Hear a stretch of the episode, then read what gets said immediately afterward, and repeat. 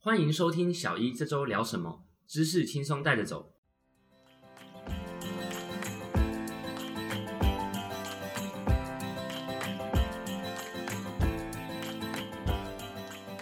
我是主持人 Ryan，今天很高兴可以请到亚东医院加医科的钟耀任钟医师，钟医师你好。嗨，大家好，新年快乐！对，跟大家拜个早年，今天目前是小小年夜，小小年夜，对，大家虎年行大运。那今天呢，因为其实现在过年嘛，大家除了团圆之外，也是因为 COVID 开始从二零一九、然后二零二零到现在二零二二的，都还在影响着我们的生活。真的是大家经济都非常的萧条，然后百业受到很多的影响。是，那现在新春期间，就是慢慢的很多国外的侨胞啊，或者说回国旅客过年对，回国过年，那大家都会很关心疫情的状况。所以，我们今天就是要跟大家聊聊这个 COVID 在二零二二年春节的疫情。对，然后以及我们在团圆之际要特别注意什么事情呢？是，那现在目前啊，就每天看到一直有移入的境外或者是境内啊，对，对其实社区感染也是非常的多，然后现在新闻一直在报，我相信大家其实蛮担心的，也不知道说到底现在这个 Omicron 守不守得住。是，那因为现在我们可以看到一些资料，就是说我们整个台湾啊，如果说就是以总和来讲，不要只区分境内或境外的话，现在目前是一直都有很多的这个确诊嘛，可能都在双位数是目前是这样对，子。每那天都大概双位数，对，在一月二十二号的话，甚至总量是有来到一百多位一这百样。多位。对，那这样的疫情其实呢，就是跟我们现在春节期间他们要回来过年这件事情是非常相关的。那不知道小钟医师目前在医院有没有观察到说，因为其实疫情啊，从五月有爆发一次，对，然五后月本土大流行，那时候一度延烧到大概七八月才慢慢是就守住这样子。是对。那这段期间啊，你在门诊的观察变化，就是说那个是时候很紧绷啊，然后到中间可能大家松懈，到现在，那这个过程你有没有什么一些观察可以跟听众朋友分享？我觉得其实像去年二零二一年的时候，大概八九月那时候大家都非常的紧张嘛，因为那时候整个医疗量能紧缩，然后很多的一些常规手术都不能进行，那大家其实也不太敢来医院，是那大家其实口罩都戴得很好，也不太会生病，那又加上是夏天，本来这些感冒的症状的人就很少，所以诊所其实也蛮萧条的。那以我们自己的医院来讲，那时候亚东因为有收治了全国最多的 COVID 的病人嘛，那再加上有一些院内的感染的事情，所以我们自己加医科的门诊量其实掉掉非常多的。是所以是后来因为我们打疫苗，很多很多旅客要出国，有些黄皮书嘛要申请，我们的门诊量才慢慢的回升。所以其实加医科算是重灾、重重灾户重灾区受灾户的状况，其实也是跟我们的很多小吃业啊，还有一些餐厅啊，甚至八大产业，其实都是一样的，都是严重的受灾户这样。了解，因为像其实前一阵子那个时候五月大爆发，还记得一开始就是从境外嘛，然后在台湾本土扩散是在可能万华那个地方，其实离对亚东医院是很近的。对，因为其实我们知道万华过一条桥过来就是江子翠嘛，是然后江子翠之后就是板桥，是那我们亚东医院的地区就是在板桥跟土城中间的一个区域，所以我们其实很多病患都是从板桥跟土城来的。那我们也知道，其实，在万华或是台北市工作的很多同胞呢，其实也是都住在板桥跟土城这边，甚甚至树林啊、莺歌、三峡这些都有。所以，其实对于亚东医院的这个服务的范围，本来就是在这个旁边啦。是对对对，所以可想而知，一定是重灾区。那我们又是医学中心，所以会肩负起这样子收治 COVID 病人的一个义务，这样。了解，所以那个时候其实那个时候比较多，假设在五月爆发的时候，很多就是已经实战了嘛，也不是大家焦虑打疫苗的咨询这些，都已经是很多是对，就是直接中再了，见然后然后可能急诊就是进来，哎、有一些相关的症状，发烧、咳嗽啊，哇，那个快筛 PCR 一验 E 出来就阳性，然后就马上我们的医护同仁就赶快穿着全套隔离衣去兔宝宝装兔宝宝装，赶快把这个病人移去一个独立的空间，然后赶快收治到我们的负压隔离病房。是对，是，所以那时候很多的病房也都关起来，就是收治这些确诊的病人。嗯嗯嗯，对啊哇，我觉得这样真的是真的很辛很辛苦， 呃对，因为那时候夏天七八月的时候，室温是三十八、三十九度的，其实大家都穿兔毛装，其实很多的医护同仁都是中暑啊。所以现在相对于那个时候天气比较寒冷了，所以比较不会像那时候真的是非常的辛苦。那很多医护人员真的是这样子就中暑了，还打点滴的也都有。是是是，对啊了解。因为我们刚刚提到出入境人数嘛，那这边看资料啊，台湾从一月份开始，是，那入境的人数大概约莫落在三千到六千人之间。对，真那的很多。对，因为我是做那个 data science 的，是在做是就是疾病预测，所以这些资料我们都很常在看。那对目前看起来是说，其实它都有一点预兆，比如说像前阵子入境最多的日期发生在一月七号。是那我们看卫福部这边公布的确诊，一月七号当日会因为入境的人数变多，所以对其实因为那时候境外有一定的比例，就比例会有关就系是，但是它会延迟到后面，就会发现，哎、到本土这就这周出来了本土就会慢慢出来。对那最近一次的近六千人的这个返乡的这些返乡的时间，大概在一月十四、十五号这边对。那当天一月十四、十五号的时候，也是有一点点稍微有一个说 peak 有一小小的 peak，但最近又到这个一月二十三号的时候会大爆发，所以就是有一点，嗯然后那一一两周的延迟。对对对对对对嗯对。其实我们看到这一次几波的疫情，都是从比如说像淘机的疫情啊，或者说这一次防重的事件等等的，可能都是一些我们的防护措施，或者是说一些我们说交叉的感染等等的就跑出来。所以，我们其实，在医院，在今年大概九月、十月的时候，那时候就已经在演绎说，我们春节这一波疫情可能会是一个新的高峰。那再加上一些新的变种跑出来，可能会要有一些集中检疫所等等的人力的一些调查。其实我们那时候医院就在准备了。是，所以，其实我想，在工位专家跟我们医疗圈的一些专专家家，嗯，都是有做过事先的一些准备的，所以这些都是有预测到、有算到的事情。是。说真的，我觉得现在就是慢慢走向一个无可避免要跟这个 COVID 共存了。对对对，嗯其了解实其实国外很多的一些 paper 都证实的，就是 COVID 在一直在变种的过程中，我们的死亡率一直在下降啊。其实从那时候我们说 Alpha、Beta 哦，然后 Gamma、Delta 到现在的 Omicron 的变种的一个死亡率，我们可以看到从一开始的两趴到三趴，是，到现在可能就是零点一 percent 以下的死亡率。大部分 Omicron 其实都是像一些重感冒的症状，那也很少会发展成肺炎。所以基本上，我想大家其实可以不用过度担心，但是我觉得就是做好与 Omicron 共存的一个心理准备。是。那同时，我们就是注意身上的一些症状，那还是尽量不要被感染啊了、对，因为这个其实就是有一金句，就是说现在可能口碑流感化。是，对，是我觉得这是一句话大家可以放在心里。什么叫流感化？就是说以前你得了流感，那种这个 A 流 B 流，对但是你从来都不会因为这样感到恐慌，对因为对它的对，致死率其实还是有，哦还是有，其实对那时候流感重症发作，还是有真的有那种年轻人四十几岁那种很壮的男生就死掉了。对，所以我想未来的 COVID 也是像类似的这个症嗯状，还是有一定的死亡率的。所以有症状越来越严重，还是必须要就医。所以我想，就算 Omicron 流感化，我们还是必须要去看待这个很严重的症状，这个是大家一定还是要注意的。是是是，就是说小心谨慎。但是其实我们可以看到，以比例来讲，像流感啊，或像口碑，主要就是死亡比较发生好发的族群，其实还是在年长者嘛。对对，所以其实说流感化这件事情，就是说虽然哎。我们要刚提醒大家是说，其实年轻人也有机会会有这些可能比较严重的状况，是但是就是说，如果说有打疫苗的情况，因为打疫苗就是为了让它流感化嘛，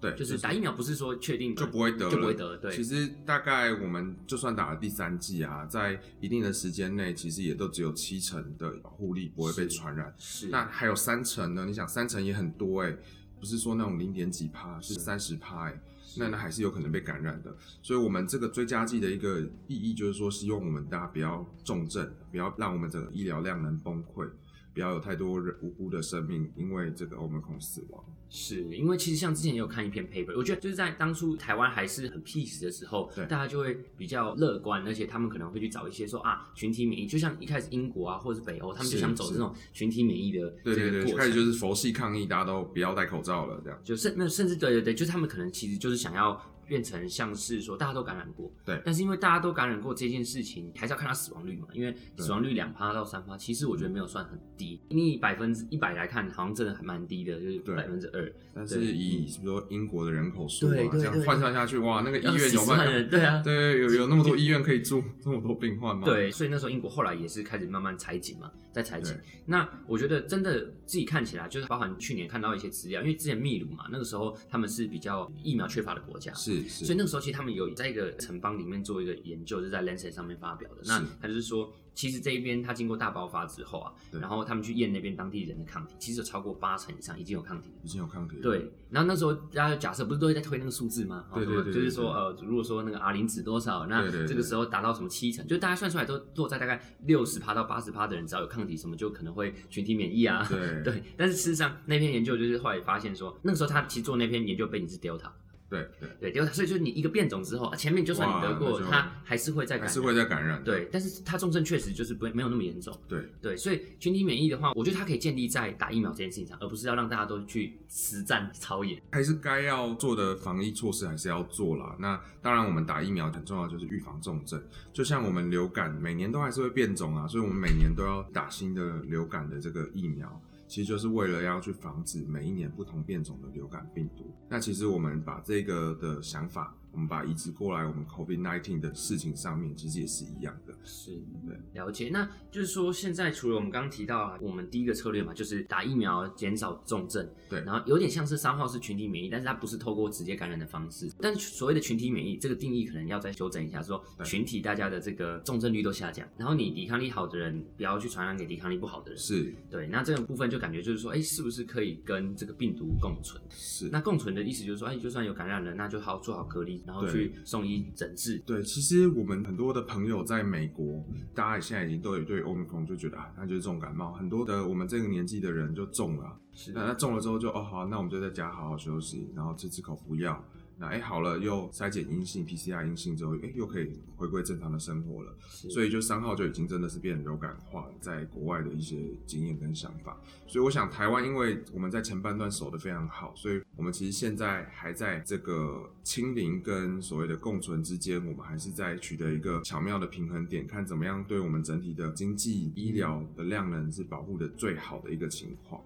了解。那这边小钟医师有没有对于就是说现在不断的在变种病毒啊对，从阿法、贝塔、贝塔、德 Delta 然后到嗯到 Omicron，你对于这个病毒的这个发展的趋势啊，还有对这个它们的毒性、传染力，有没有什么样的看法？是这个部分的话，我们可以去想象说，因为我们知道其实 COVID-19 的这个病毒啊，一开始最早是从蝙蝠是哦传到人身上的，是所以你想蝙蝠跟人哇，这个光长相就差很多了，是那基因一定差很多啊。所以在感染蝙蝠的病毒的这个特性来讲，哎、马上移植过来传染人，那势必会人体会有很大的发炎跟免疫的反应。所以那时候很多的肺炎其实并不见得是这个 COVID-19 的病毒造成的，反而有时候是我们人体的一个免疫的反应造成这样子的肺炎的状况，然后就有产生可能要插管啊、呼吸衰竭的状况。所以到后面的变种，我们可以想，假设我们今天是这个 COVID 的病毒好了，是我们会希望我们要一直活在这个世界上，总不可能我们把这个全世界的人全部都杀死了，那这样子我们我们也消灭了，因为我们知道没错病毒是一个绝对寄生嘛，是。它不是像细菌可以自己活下来。所以说，解决它的根本方法是解决宿主嘛？ 对 对对对，哎、不可能我们把宿主全部杀死了，那我们也死了，那那那那搞屁啊！ 对对对，所以它其实病毒的策略是说，哎、那我就把传染力一直提高，是哦，但我这样不同的变种一直变一直变，然后慢慢的可以适应人体的环境，我们不会被人体完全消灭，但是我们的传染力又更强。是所以其实我们可以看到 data 在原始的 COVID-19 的病毒株来讲，它的传染力大概是一传三，嗯到 Delta 是一传七，是哦，那我们现在 Omicron 大概是一传五十哦。对对对对，所以当然这个是一个比较极端值的估算啦，但是我们可以看到它的传染力是一直在上升的，所以 Omicron 你看哎人家可能只是讲讲话、啊，哎、也没有一起共餐就中了、哎，是这感觉就是真的传染力越来越强。那在死亡率来讲，真的是一直在下降、哎，包嗯含住院率这些的。那当然是我们现在要一直在打疫苗啦。是是，所以我想，这个病毒也是希望再找到一个跟人共存的方式，让他们可以不断的繁衍下去。杀死宿主或许不是它演化最有最终的利方目的发，现对对对对对，因对为不希望杀鸡取卵嘛。是，没错，没错，了解这个部分啊，就是说，当 Delta 开始又有这个疫情警讯的时候啊，对，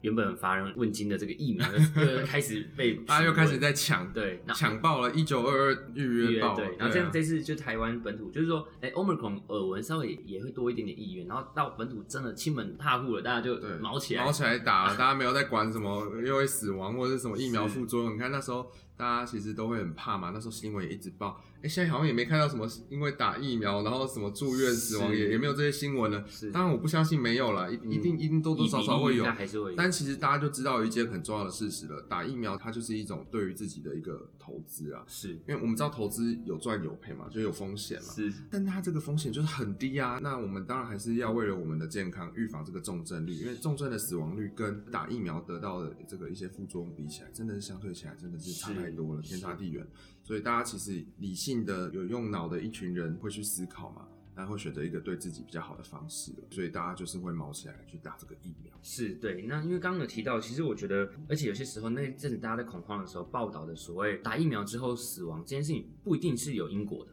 它搞不好只是时间性的。时间序刚好嗯对就是他在那个时间点打完了疫苗，他就是刚好哎、就过世了。对，就像比如说，假设这个人他本来每天都在拜佛，对，但他有一天早上拜完佛之后，他下午去买可能乐透，他中奖了，这是跟他拜佛有关系吗？就我们没办法证明啊，因为或许他也有很多人是没有拜佛，没有拜佛但是买还是中啦对，对那也有是就说啊，你真的一直拜佛，所以这件事情就是像比如说，假设他没有打疫苗，也有可能有同样的比例，所以如果真的要去看这件事情有没有医学上说有没有显著差异，其实这样统计的，对就比如说假设新闻在报的是老翁心脏病发好了，对，那你要先看这个年龄群里面，好，假设一千个人心脏病发的比例的是比多例是少？多少，然后再调查也是一群人，然后他们打完疫苗对的，然后也是这个年龄层的人的心脏病发的比例是多少对？那假设这两个比是有较起来对有差异的话，我们才会说哦，那打疫苗真的会造成这件事情，所以这都是要很严谨的科学统计去，而不是验用证的 K one by one 对，对不是用想可想而知对科学来推测的因果因为它关不是系。视觉性的，因为它不像是说对哦对对，我车子撞到你，然后你就对倒在旁边，所以那是对很直观的，就是视很觉直上观的，对对对对对。对，所以那这种你在身体里面的免疫机制啊，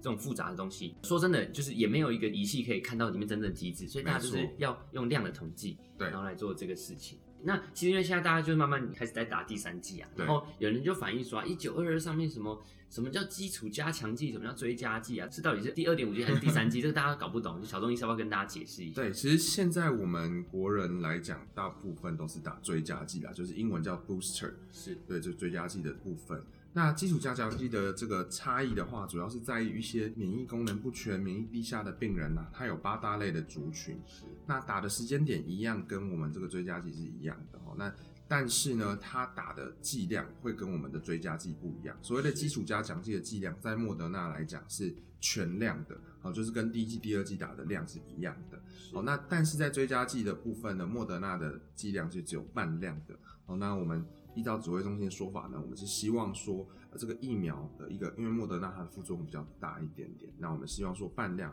可以减少这个一定比例副作用的这个程度，那又可以让更多人打得到。好，那这样子其实它的抗体中的抗体的保护力的上升也是效果很好的，是所以我想这个是一个整体国家战略性的一个思维的考量啦。是了解第三季啊，其实我自己在打的时候就看到，比如说，哎、你顺那便时候选什么？ 我是我是打 BNT 第三季是 BNT，啊、所以你我是前两季是 A 一对 A Z A Z B N T，对对那对我自己打的话，A Z 第一季真的是非常非常不舒服，但第二季我就觉得已经还好。对，那时候我们都开玩笑说是我们还年轻 啊。对，如果是主任级的，可能五六十岁，可能不见得有这这些。这个有一个事，故事，那时候我在对医院，然后那个打完的时候，对然后我打完第一剂，哇，隔天真是，因为我那时候在外科，你然后就被累到，车子对碾对过对，对就是 太太不舒服，就忽冷忽热，就是畏寒，然后又发烧，畏寒对发烧，然后真的头痛欲裂这我也样是。这然后我样那时候跟外科部的西亚大大，就是跟那个中医师说，哎，我要请那个疫苗的那个疫苗疫苗价，奖，然后 OK，但是你知道吗？他说哦，可是那个因为那个老师啊，就是我们很资深的一个外科的主治医师，他其实前一天跟我是同一个排队一起打一，起打然后的，他他我后来听说，我就说他那天还上，就隔天还上到上到就是呃晚上十一十二而且 点，肚子特别饿。对没有他就还是一样的还是一样日常的日常。我说哇对，真的是也太好了，打了一剂根本就对啊，比较对啊，适对啊，合，就没有对没有啊。副作用。不过像我打第三剂 BNT，没什么轻感觉哦轻微酸就是一点点酸肌肉酸痛痛，肌肉酸痛，对对然对后有一点点感觉你的身体想要干嘛，但是其实没干嘛，就是有一种就是怪怪，但是没有到对，身体里面好像要引发什么东西的感觉，对， 就有一种嗯，哎、好像是不是有一点要有一点嗯，有点开始要不舒服有的点不感觉。舒服的感觉，但是还没有到不舒服的那种程度，嗯所以真的是还对好。，像我自己是打莫德纳半量，我打了当天其实胃还蛮严重，胃嗯寒，但是但是烧不起来，就是哦被子一直一件一件盖，嗯然后，但是就是好像也没有真的发烧，然后是就早一点睡，其实隔天也就都好了，是就比较累一点。那但注射的地方是的确比较酸痛啊，是对是，，但是这个地方还是要提醒大家，这是我们个人的经验。好那每个人可能打的会有不同的对状况，这样。对，但是目前以就是说大量的一些统计资料，或者说目前看到的状况，好像说第三季是不是？因为现在目前台湾是第三季，是不是只有一些部分的能够开放？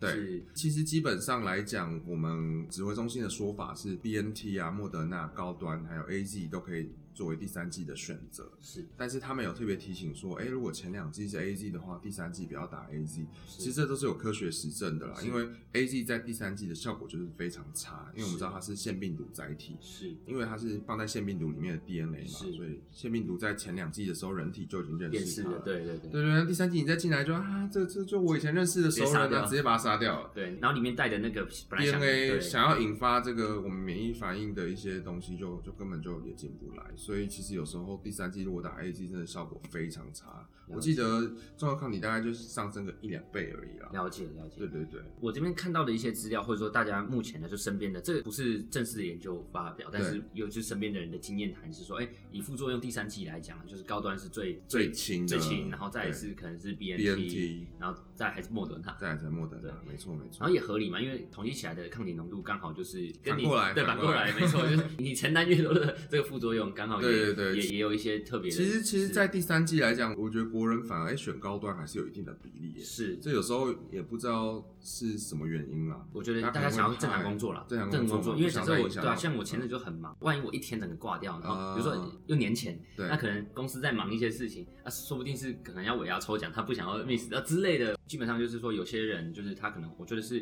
对于这个副作用考量嘛。像那时候对苍真狼哥在他的自己的 YouTube 也讲说，他是完全就是副作用考量。对对对对，他就对是对不想要不舒服，所以基本上大家以后民众在一九二二的预约平台上面看到基础加强剂跟追加剂，就知道其实一般民众是选择追加剂追加剂的。对，那基础加强剂是否这种免疫不全啊，然后免疫力低下的一些对，吧，或者在嗯比如说在打化疗啊，或什么，哎、你的主治医师觉得建议你要打这个 full dose 是的莫德纳的时候，这个就是叫做基础加强剂。对，没错。所以除了收听我们节目，时不时也看一下指挥中心的一些最新讯息。对，对，那我们这边就大概跟大家聊到这里。那如果对于未来啊疫情的有什么看法，都可以在我们的 podcast 或者是在我们的 Apple podcast，然后我们的 Facebook、Instagram，就是 Elsevier 的这个官方都可以留言，让我们知道。那我们之后的节目走向就会尝试着让去解答这些听众的问题。小医师都聊什么？今天就到这里了，非常感谢大家的收听，也谢谢小钟医师，谢谢谢谢谢谢 Ryan，谢谢大家，我们下次见喽，拜拜